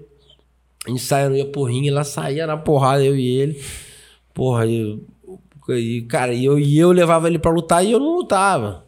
Eu treinava só pra ajudar ele, né? Aí depois começou a vir uma galera, aí veio o Woody Lima, veio o Scar de Andrade, que depois foi pro UFC, que foi pro UFC. Tinha o Marcão Maluco, depois foi pro UFC, tinha o Sasquatch que tá no Bellator. né? Tinha uma turma lá e começou a juntar uma turma, o osso, cara. Eu falei, aí comecei a dar aula pros caras direto. Da parte de chão ali, né? Até um pouco da parte de queda e tal. Que eu já tinha treinado aqui um pouco de wrestling com o Dari Gula, treinei com o Alejo Morales. Então puxava um pouquinho também da parte de queda, puxava um pouquinho da parte de chão. E um pouquinho da- do, do, do vale tudo mesmo ali, né? Estratégia e tal, parte geral.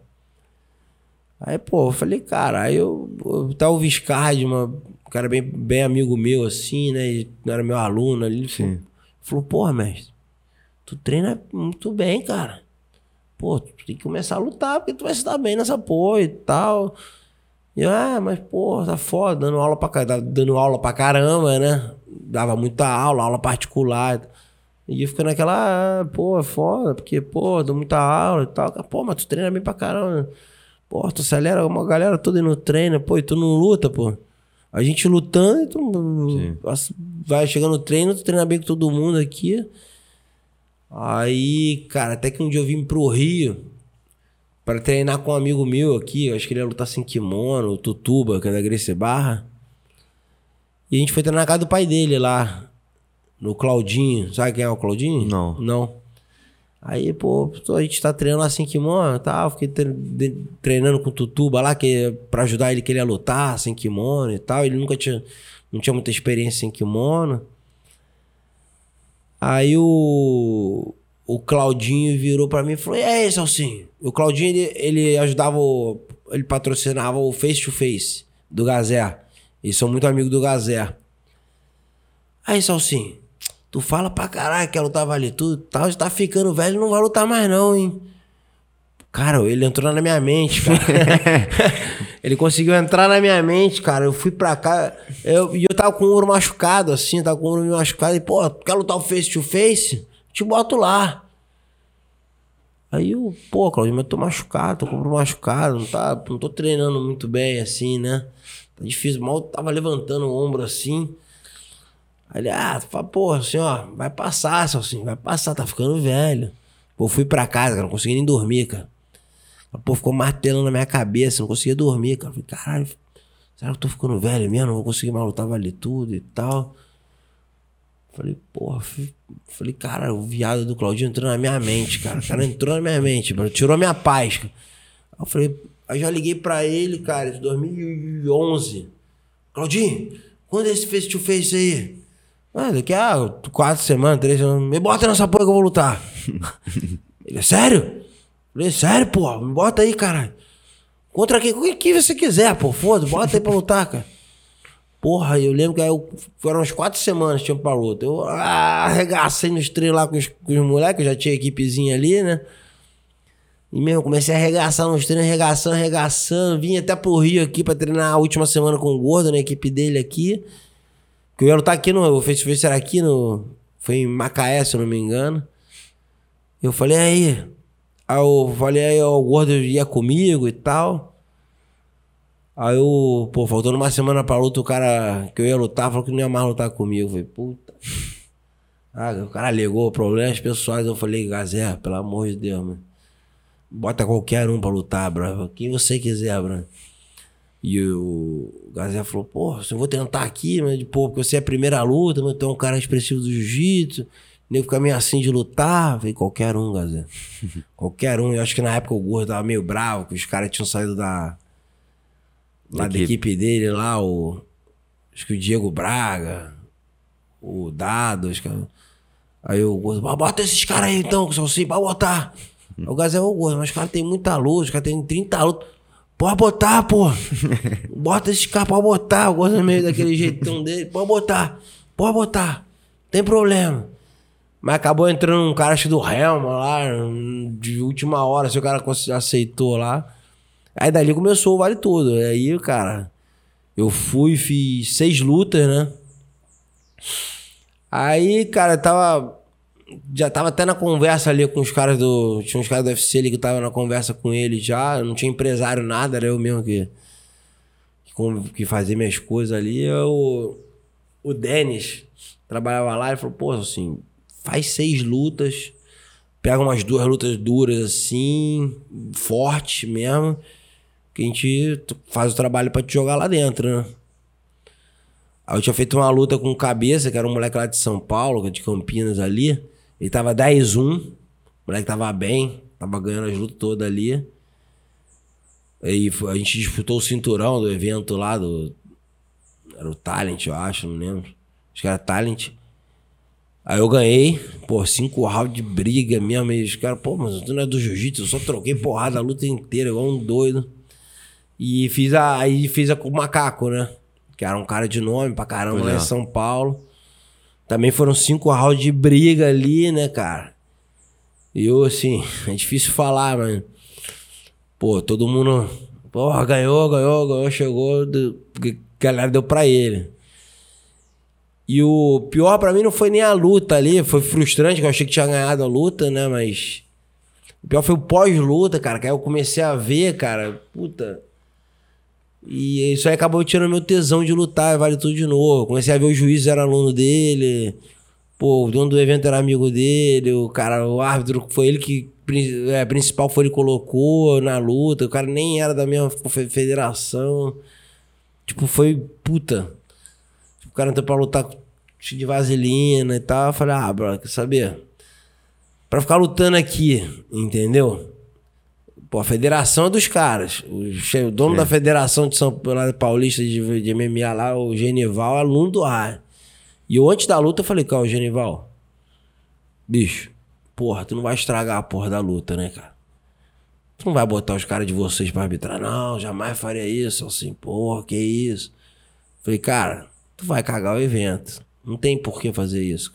Deixa a gente sair na porrada, bicho. Quem ganhar, ganhou, bro. Acabou.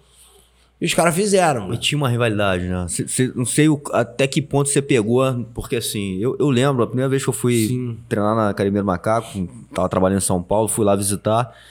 E, porra, era uma merda pra entrar, irmão. Eu ligava pra um segurança, assim, já. E era a época que o Ryan tava lá. E, e, porra, dava merda o tempo inteiro. Sim. Então, não sei até que ponto essa, essa, essa rivalidade estava no ar ali, né? Mas, porra, existia essa rivalidade, né? Da, da galera do, do, do Ryan com a galera do Macaco, enfim, e outros também, né? É, nisso aí o Ryan já não estava mais vivo, né? Sim. Então a rivalidade morreu muito, boa parte da rivalidade morreu muito quando o Ryan morreu, né, cara? É, porque a rivalidade dos caras era muito pessoal, né, Bruno? Não era. Tinha a rivalidade de equipe, que continuou um pouco, né, ali. Tanto que, pô, o ginásio ali explodiu, né, Bruno? Nessa é. luta. E, cara, eu ajudei o cara a montar. O cara do evento era um puta cabaço. O cara queria fazer. Não, a gente fazer um evento lá em Osasco, num ginásiozinho, vai cobrar. Pô, 60 reais. Cara. É. Com todo respeito mesmo. Pô, tá sendo burro, bicho. Não, por quê? Como assim? Eu já fiz vários eventos. Falei, cara, essa luta vai trazer público vai chamar gente. Meus alunos querem vir, meus alunos não querem ficar na arquibancada, não querem ficar sentando na cadeira. Faz um evento direito, Bruno. Faz, faz um ginásio legal. Pô, bota uma área VIP. Pô, meus alunos. Ele falou, não, mas meu evento eu sempre botei assim, 80 reais, 60 reais, 50 reais. falei, bicho, eu tô te falando, vai ser outra proporção de evento. Essa luta vai chamar público.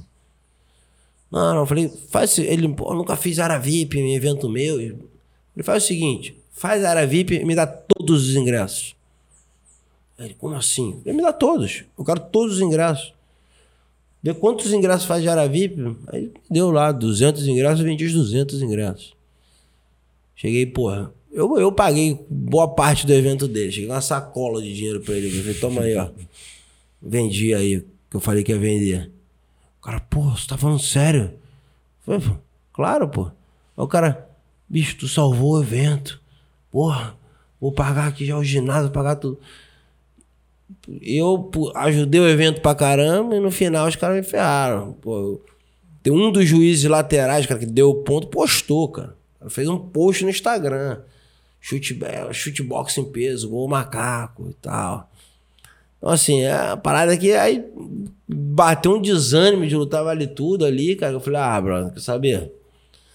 Porra, ridículo, não vou mal lutar essa merda. Porra, federação dos hum. caras ali, né? Pô, então não faz mais sentido eu lutar isso aqui, entendeu? Aí me bateu aquele desânimo de lutar, eu falei, ah, quer saber, voltar pro jiu-jitsu, que, pô. Até tem, né? Mas não, não é tão descarado, né? É.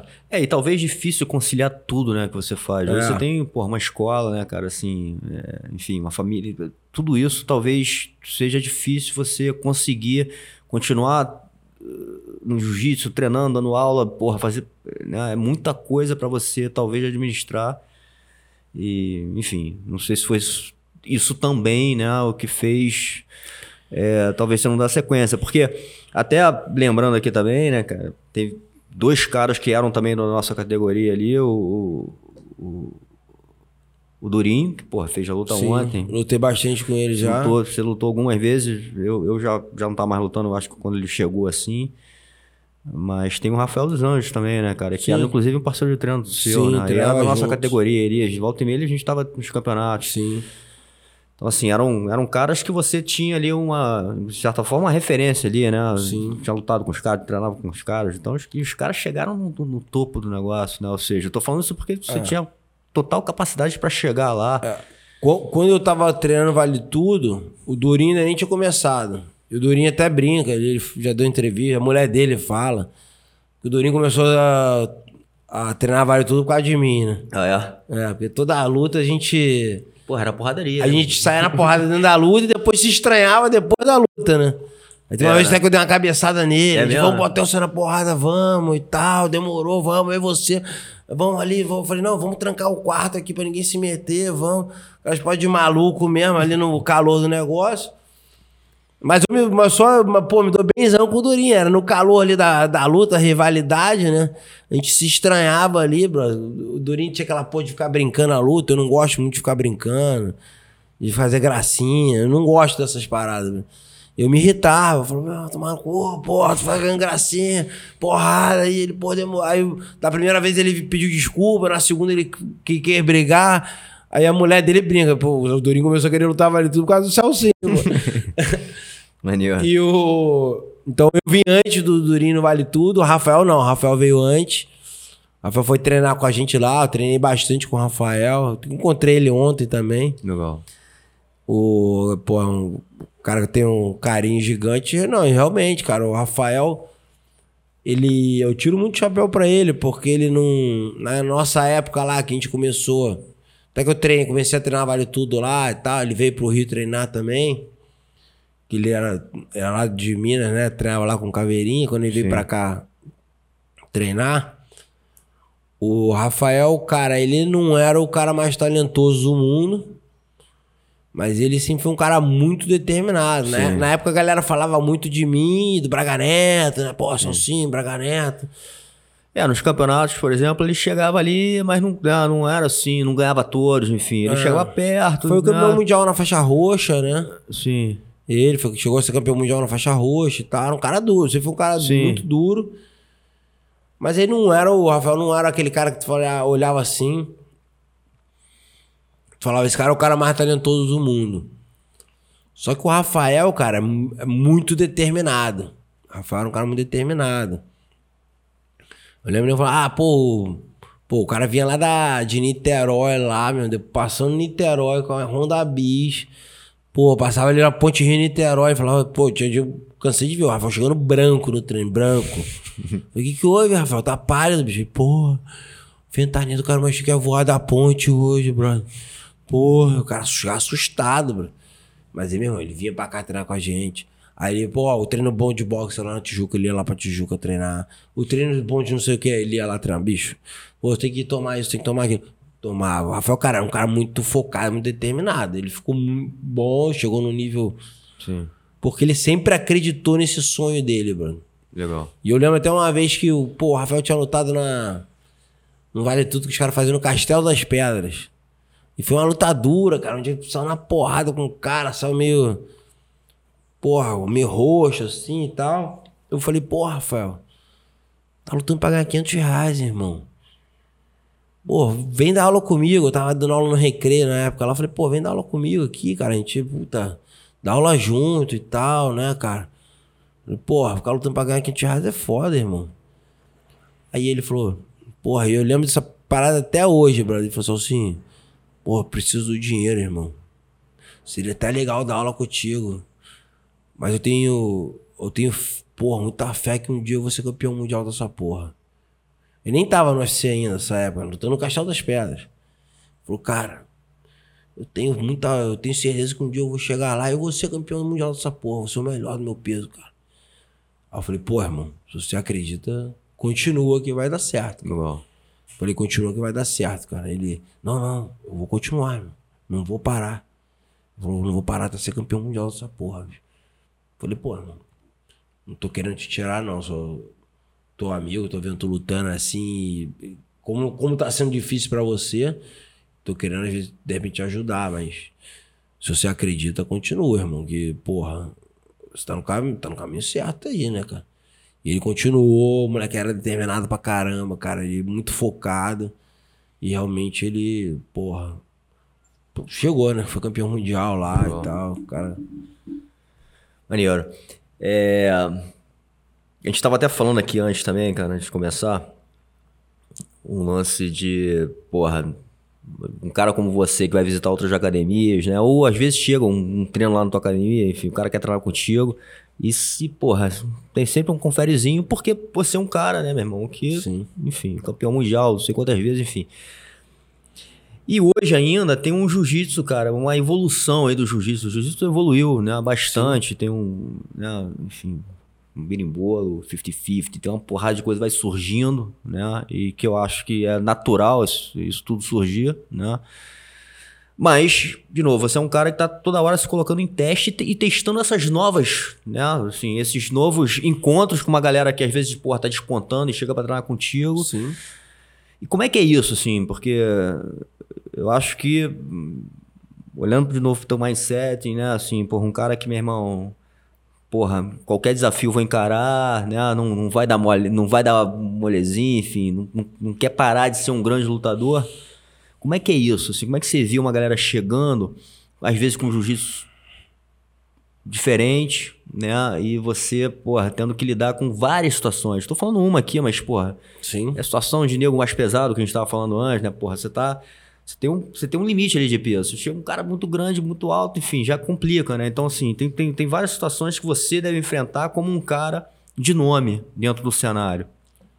Cara, é- isso aí é um trabalho que eu venho, venho fazendo até mentalmente aqui dentro de mim. Pô, cara, assim, eu não sou mais um profissional de luta. Pô, eu não treino mais igual os caras treinam, assim, né? Pô, eu treino com meus alunos ali, dou aula particular, várias aulas particulares no dia. Então eu tô, eu tô sempre treinando, mas eu não treino mais profissionalmente, né? Sim.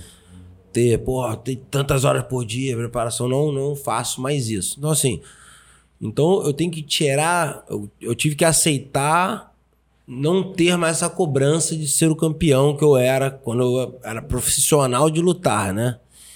Então, esse é um trabalho que eu tive que fazer mentalmente dentro de mim, aceitar que, pô, você dá 10 aulas por dia, dá meia dúzia de aulas por dia, você tem academia, tem família, e você não vai mais treinar profissionalmente e não vai, de repente, conseguir mais ser campeão, mas você tem um bom jiu-jitsu. Pô, sou duro até hoje, assim, treinando, consigo ser duro com qualquer um.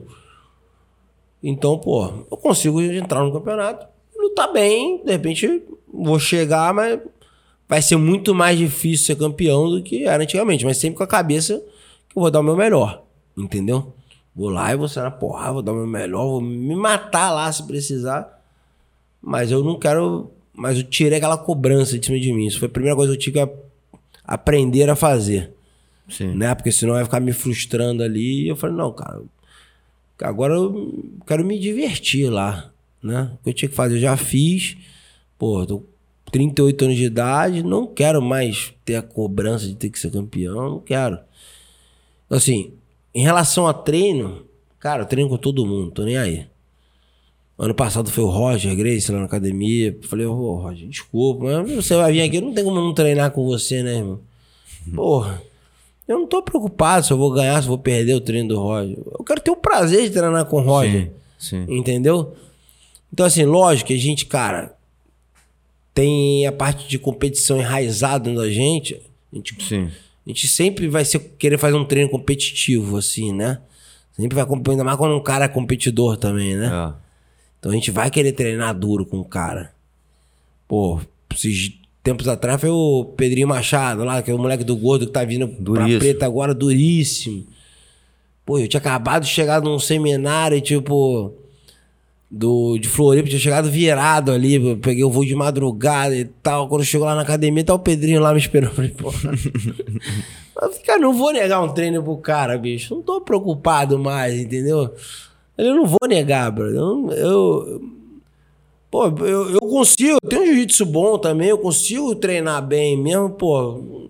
Depende se eu vou ganhar ou vou perder o treino, eu consigo treinar bem com o meu jiu-jitsu, entendeu? Eu sei que, pô, meu jiu-jitsu é bom, assim, entendeu? Pô, por mais que eu perca o treino ou venha pô, ser finalizado, eu não tô mais preocupado Sim. com isso, né? Não é mais o meu fator principal tá ali. Eu quero me divertir, me ter. E agora eu quero também me testar com os moleques. Mas, pô, será que esse moleque, nova geração, tá forte pra caramba? O moleque tá um mal jogando tudo. Será que eu ainda consigo treinar com ele? Eu vi o Pedrinho, pô, criança correndo ali na praia, ali. O pai dele é faixa preta lá do gordo. Então o pai dele treinava comigo. Conheço os Pedrinho, o João, ali, o Davi, então, na barriga, né? Então, assim, o cara, mas eu quero me testar. Eu quero pô, dar um treininho com ele e ver. Pô, bateu, bateu. E, cara, eu fico vendo, assim, pessoas... Eu, mas eu ainda tenho muita vaidade, muito ego, assim, que eu quero tentar tirar. Não de não treinar, não de chegar ao ponto de não querer treinar, né? Mas ao ponto de não querer perder o treino. Sim. Eu ainda tenho um pouco disso. Eu tô tentando trabalhar isso ainda para perder mais isso ainda. E, cara, por exemplo, o Minotauro ficou um bom tempo lá treinando com a gente. Lá, agora acho que machucou o joelho andando de wakeboard, não, não tem mais aparecido. Tem um bom tempo que ele não aparece. O Minotauro tava treinando lá com a gente. Falei, cara, o Minotauro, mano. Foi campeão do UFC, cara. Foi campeão do Pride. Chega lá na academia, treina com todo mundo, tá nem aí. Ele. Tu vê que ele tá zero preocupado se ele vai ganhar, vai perder treino. Ele tá cagando. Aí eu fico pensando, porra, brother, o Minotauro o cara foi o mais brabo aí, cara. O cara, puta, o cara não tem essa vaidade e eu tenho que ter? Tá errado, né, cara? O gordo vai lá também na minha academia, pô, o gordo é meu mestre também. Pô, quase 50 anos. Pô, chega lá, treina com todo mundo, bro. Tá nem aí. Aí eu falo, pô, cara, esses caras que são o meu espelho ali, né? São os caras que eu me espelhei ali para poder chegar os caras são assim porque eu tenho que ser diferente, né? Não faz sentido. Mas é difícil nesse mundo que a gente vive, né? Sim. Pô, o lutador é o tempo todo envolvido de ego e vaidade ali, né, bicho? Tem, tem aquela áurea do ego e vaidade o tempo todo, a gente não quer perder. Pô, código do samurai, né? Caralho, guerra. Até, pô, então assim. Aí eu fico pensando, pô, esses caras que são meus espelhos, os caras são assim, porque eu tenho que ser diferente, né? Cara, mas assim, eu, eu procuro nunca deixar de treinar, Bruno. Vai gente lá. Cara, o Pedrinho, o Roger, foi o Sérgio Túlio, foi o, o Charles Montenegro. Todo mundo foi. Tô falando caras que foram pouco tempo agora treinando. Cara, treino com todos. Legal. Eu treinei com todos. Aquele Eric Muniz, das antigas, quando era mais novo, Sim. tava no feijão ainda, ele ia direto lá na minha academia treinar, treinei com ele. Cara, eu tenho que treinar com todo mundo que vai lá, cara, assim. Porque eu acho legal, cara, entender também como que é essa evolução do jiu-jitsu, como que os moleques estão lutando, como eu vou bloquear isso, como. Pô, se eu tomar, eu vou, cara, tomei aquela vez, eu não posso tomar de novo, como que ele fez, entender também como ele fez, aprender. E, e também trazer isso pra mim, né? Pro meu jiu-jitsu, pra minha, pô, pra minha aula, entendeu? Legal. E, pô, o, o Eric, ele ia bastante na minha academia na época o feijão. E treinava com feijão, né? Ele era um do feijão. E o feijão ia lá. Eu, porra, feijão. Tô vendo que tá. O feijão é um cara que tá. Tava com vários moleques, né? Tinha os Munichas, os, os irmãos Sodré lá também. Vários moleques bons assim de competição. Eu falei, porra, e aí, como é que tu dá tua aula e tal? Então eu tô sempre buscando dentro disso também aprender, né, cara? É, eu gosto muito de aprender jiu-jitsu, entender, pô, Legal. o, o que, que essa galera nova tá fazendo, o que, que eles estão evoluindo e tal. Então eu tenho o maior prazer em treinar, cara. E, cara, eu, eu te falei, eu não vou mais, quase 40 anos de idade, ficar me cobrando de ter que bater em todo, todo mundo, em todos os treinos, entendeu? Sim. Pode ser que aconteça, mas pode ser que não aconteça. Também Sim. tá tudo bem, entendeu? Pra mim tá tudo bem. Importante eu, eu não perder essa oportunidade. Buchecha foi lá na academia. Legal. Eu saí na mão com ele. O Lô foi lá, a gente saiu na mão também, se tacando na parede. Eu taquei em cima do outro treino, ele me tacou também. E pronto, brother. Ali, a gente, os dois gostam da brincadeira, né? Então vamos, vamos. O Lô falou e aí, e aí, e aí? Vamos sair na mão, pô. ele, é pra sair na mão mesmo? É pra sair na mão mesmo. Porque os meus alunos assistindo, ele falou, não, mas é pra sair na mão. Não, é pra sair na mão. Eu vou ficar puto se você não sair na mão comigo. o Bochecha também, o Bochecha, o Bochecha é uma bonzinho, né? Lorde, ah, assim, o ah. Bochecha.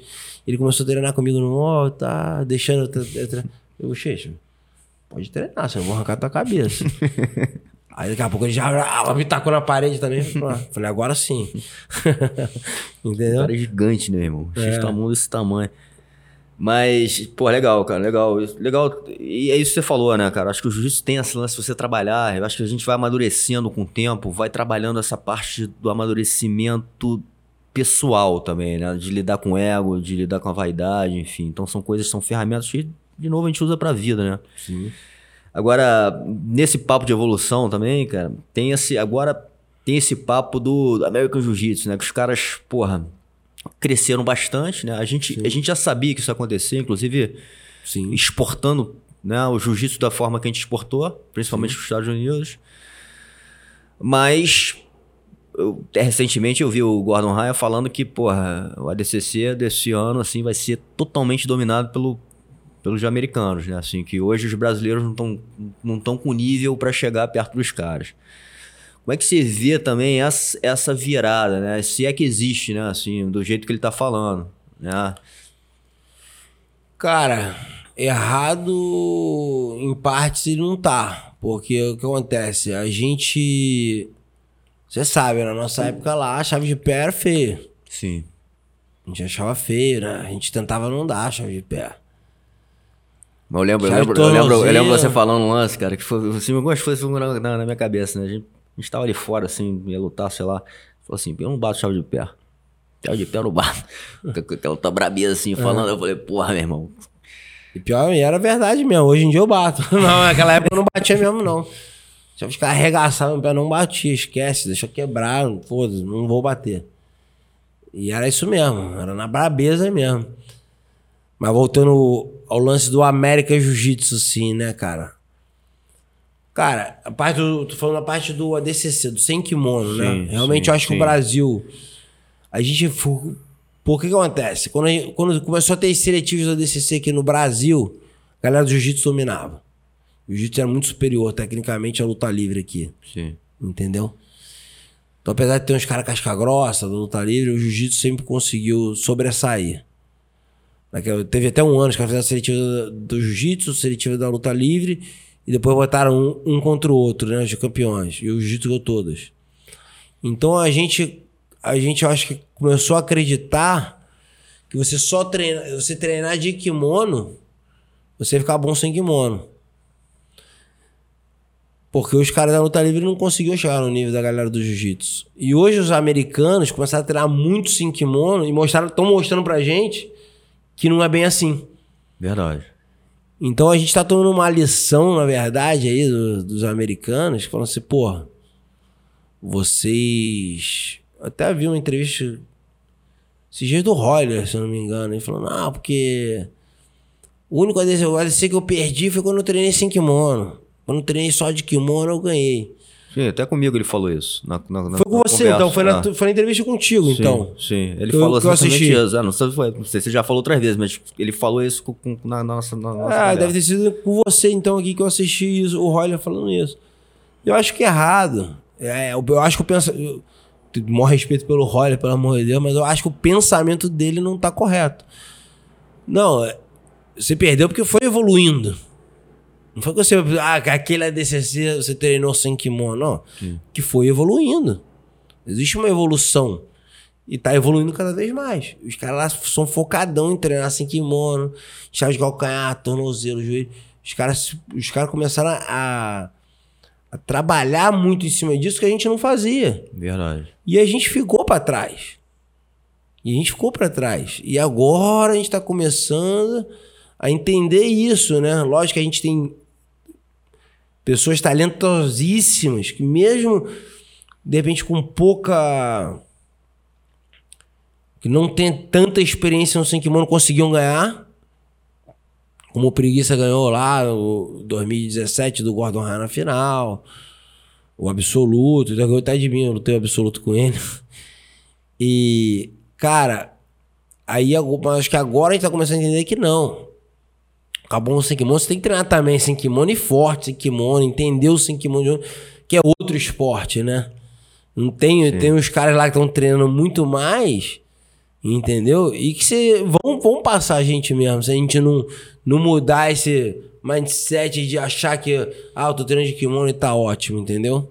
Eu não. Eu discordo do Roller nessa, nessa, nessa situação aí. Né? Acho, depende, acho que o Roller é um cara fora de sério, não precisa provar nada para ninguém, mas eu não concordo com ele nisso. E, então eu acho que na parte do, do Sinkimono, sim, a gente tá, tá tendo que repensar. Entendeu? Eu até conversei na época com o Fepa. Falei, pô, Fepa, vamos começar a botar. Eu até propus ele de fazer um evento separado de Star.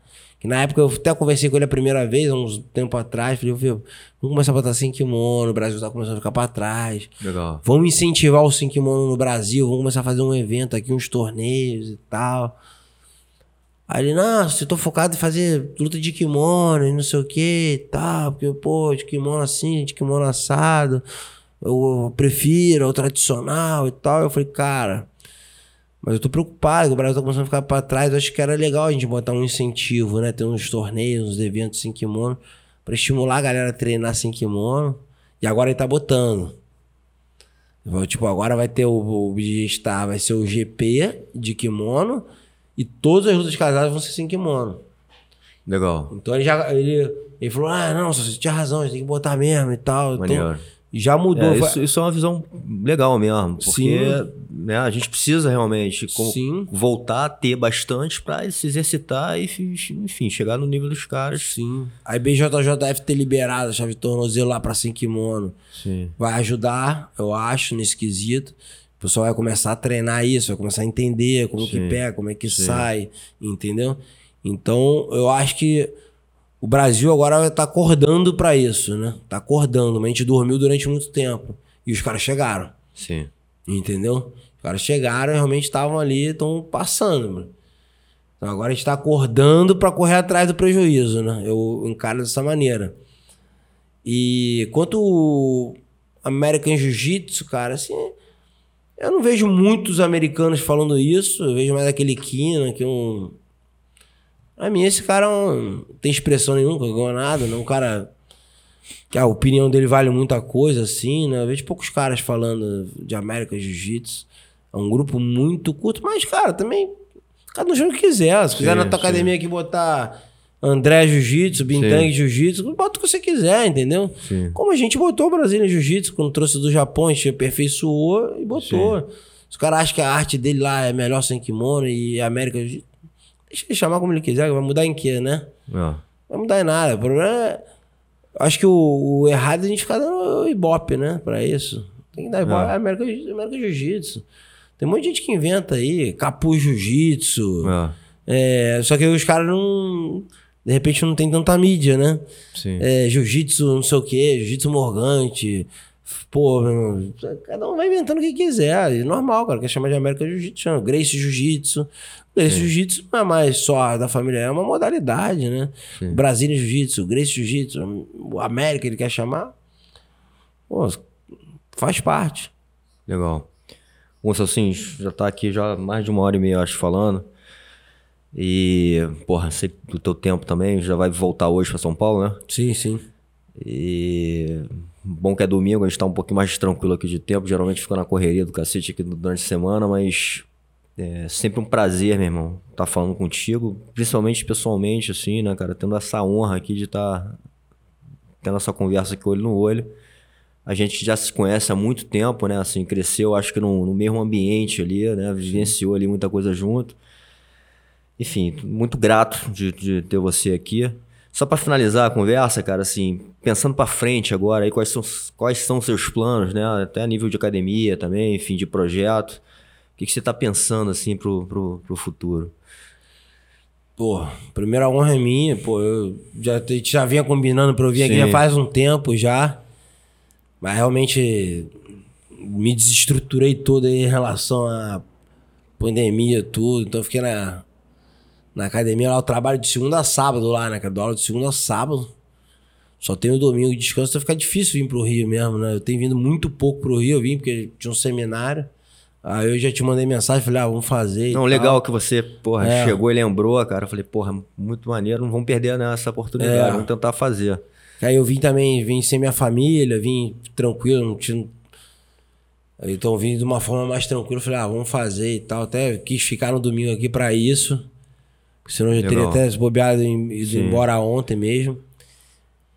Então, cara, mas aí, planos aí agora, cara, como eu falei, meu foco não é mais lutar, né? Eu, eu gosto de lutar, até eu. Era pra eu ter lutado esse dia estar agora aí, eu lutei o, o, último, né? Sim. Em novembro. Era pra eu ter lutado esse agora, mas acabou que o meu adversário lá não, não quis aceitar a luta. Ah, é? é. Mas se chamarem, você luta, né? Pô, eu já falei pro Fepa, eu falei, Fepa, é. Porque aí já, a gente já tentou casar essa luta aí, eu com o Lan já umas três, duas, três vezes lá, ele vai dando umas desgrimadas lá, vai saindo.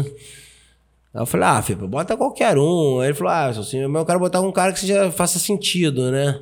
Isso aí faz muito sentido, né? É. Sim, faz. Aí eu falei, cara, mas, puta, eu luto qualquer um, filho, qualquer um mesmo. Eu falei, pô, pode ser qualquer um, mano. No peso aí, pode botar que eu luto, cara. Ele falou, eu sei disso, assim, fica tranquilo. ele falou, eu sei disso. Ele falou, pô, fica tranquilo que eu sei. Eu falei, se tiver que ser de outro peso, eu luto também, não tem problema, cara. Ele falou assim, fica tranquilo que eu sei, mas ele falou, eu quero botar lutas que façam sentido. Sim. Caras que sejam mais da tua geração, de repente, um cara que faz sentido a luta ali e tal, pra, pra poder chamar o público, né, cara? E eu realmente, né, tá investindo na luta ali, tá pagando minha bolsa, a bolsa do cara, tem que fazer um negócio, tem que ser um negócio que seja sentido pra ser bom pro evento e vender, né? Normal. E ele falou, pô, e os caras que fazem sentido, ninguém quer lutar contigo. Bro. Tô lembrando aqui, você tá falando, cara, você lutou também com o Charles do Bronx, né? Pegou ele. Lutei. Né? Lutei. Então, assim, outro cara que, porra, tá né, campeão aí com o tá cinturão, voando, Né? Você teve... Não, ele tá muito bom, cara. Ah. O Charles tá lutando ali. Ele tá diferenciado, né? Tá. Ele entra ali, cara, parece que é aquela aura, aquela energia nele ali, que o moleque vai com tudo, brother. Ah. E eu acho que, cara, ele tá num, num gás, numa vontade que tá diferente dos outros. Sim. Tá difícil segurar ele ali, cara. Ah. Ele tá muito bem ali. Ele tá bem. Lógico que se chegar uma luta entre ele e o Rafael, eu tá na torcida pelo Rafael, né? Mas fora isso, pô, eu torço muito por ele lá, que eu, eu vejo ele é um moleque muito esforçado, assim, sim, né? Um moleque que treina muito, assim, merecedor do, do, sucesso que ele tá fazendo ali. E eu lembro até hoje que a gente tava indo pra um UFC. Eu não lembro exatamente qual. Um UFC que o Viscard ia lutar e o Charles ia lutar. Aí tava no aeroporto ali, tava. Aí tava o Charles, o macaco, e tinha o Erickson, que era o professor antigo do, do Charles, né? Hoje em dia ele acabou migrando, ele indo pra São Paulo, ele tá mais focado ali na shootbox ali, né? uhum. né? O Erickson ali do Guarujá, o cara, cara foi o cara que formou o Charles, né? E eu falei, e eu lembro até hoje, tava eu, o Veras, que é o nosso treinador, que era o nosso treinador de Thai, e o Viscardi, né? A gente indo levar o Viscardi para o UFC, e o Charles a lutar. Aí eu virei pro, pro, pro Viscardi e pro Veras. Eu falei, ó, oh, cara, esse moleque é muito talentoso. Ele não tem muita estrutura de treino, eu acho assim, né? Esse moleque com uma estrutura boa, esse moleque é campeão do UFC, cara. Aí o Viscardi virou pra mim, pô, você acha? Eu falei, cara, eu acho. Eu acho esse moleque muito talentoso, cara. Ele é muito aguerrido, cabeça boa, assim. Eu acho que se esse moleque tiver um, uma estrutura de equipe, assim, por trás, ele vai ser campeão do UFC, cara. Legal. Aí o cara falou, pô, aí o Vera, pô, tu acha mesmo? Eu falei, eu acho.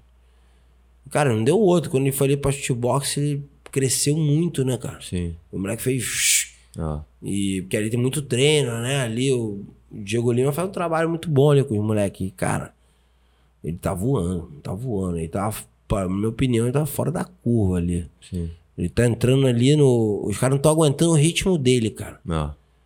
Os caras aguentam o primeiro round, chega no segundo, os caras começam a não aguentar mais. Tá, tá voando muito ali. É que tem uma coisa também, acho, na luta ali, né? Assim, eu sim, eu tava falando isso com, com meus alunos outro dia, assim, que às vezes, cara, não é quando você tá performando melhor, não é quando você tá mais forte, com mais gás, é quando, quando tá fluindo, quando as coisas se conectam, você entra numa fluidez, né, do, do, do treino. Então, assim, eu acho que o, negócio, o jogo dele flui muito, né, assim, Sim. muito, né, você não... Ele acredita não... muito no jogo dele, né? Ele acredita é, que ele vai fazer. E aí tem essa conexão de cabeça é, muito forte. A confiança dele tá muito alta. Não. Isso aí que eu acho que tá, tá fazendo muita diferença, cara. E você sabe, mesmo, porra, o poder da mente ali, mano, influencia muito, cara. Sim, total. Então, eu acho que ele, ele tá muito confiante, muito seguro do que ele tá fazendo. Então, ele vai ter, pô, cara, o que ele fez ali, realmente tem uma luta ali.